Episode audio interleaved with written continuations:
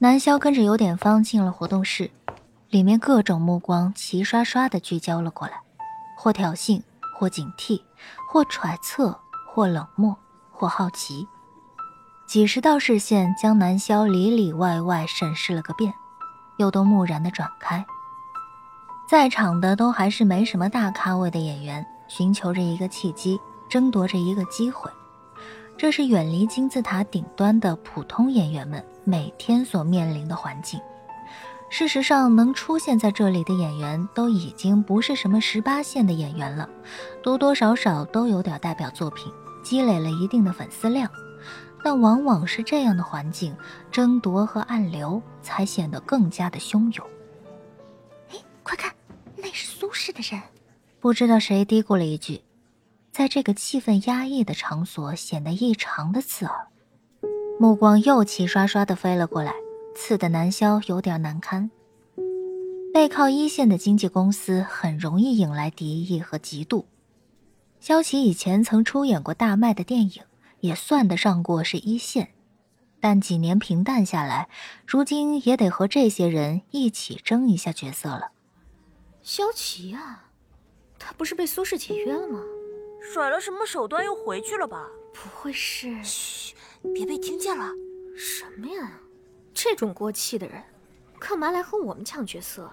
窃窃私语声四起，明着暗着，也不知道是有意让南萧听见，还是无意的大嗓门总之，这些言论还是断断续续的传到了南萧的耳中。你害怕了？萧琪在脑内问道。他能感受到南萧内心的动摇。嗯。就差转身夹着尾巴跑路了。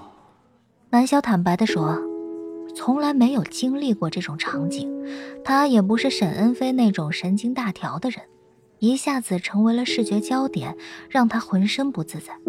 尤其是这些目光中友善的并不多。之前几次试镜都没这种感觉，这里太压抑了。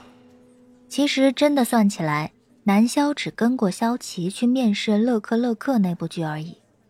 通过张悠悠和萧启安的关系安排的试镜，整个试镜本身人就不那么多，人选也基本确定。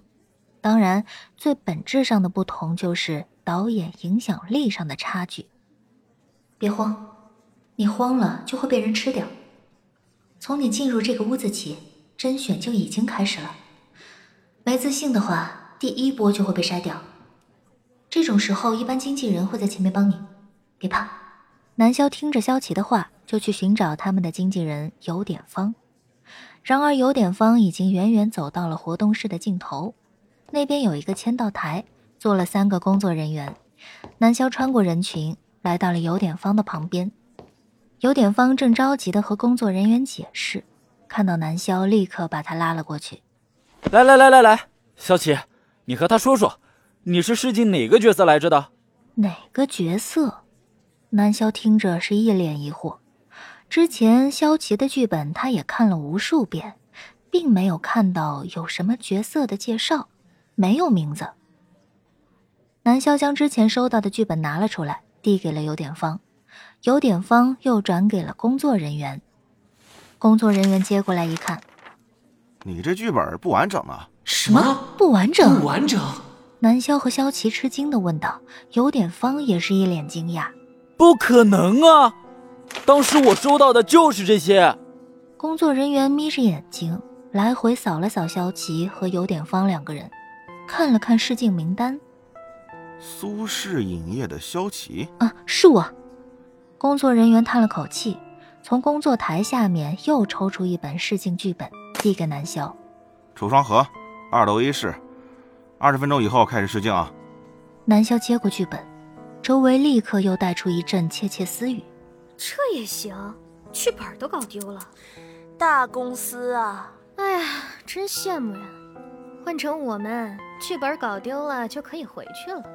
南萧听得一阵脸红，拿在手中的剧本都觉得有点烫手。他有些呆滞的停在原地。去楼上，别停下来。萧琪在脑内说道。他们说的，南萧几乎是第一次经历这种场面，这也是他第一次清晰的体会到这种被人私下讨论的难堪。尤其是对方说的，在逻辑上也没什么错。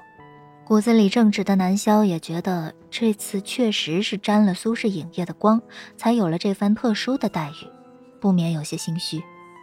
这世上本就没什么公平，但同样的，对所有人又都是公平的。你以为要是有机会，这些人会不希望进入苏氏影业这种大公司吗？特权也好，进入大公司也好，都不是白白得来的。与其理会这些，还不如好好的努力。光是想在苏氏影业生存，就已经精疲力尽了。我可不想完全没价值的待在公司里。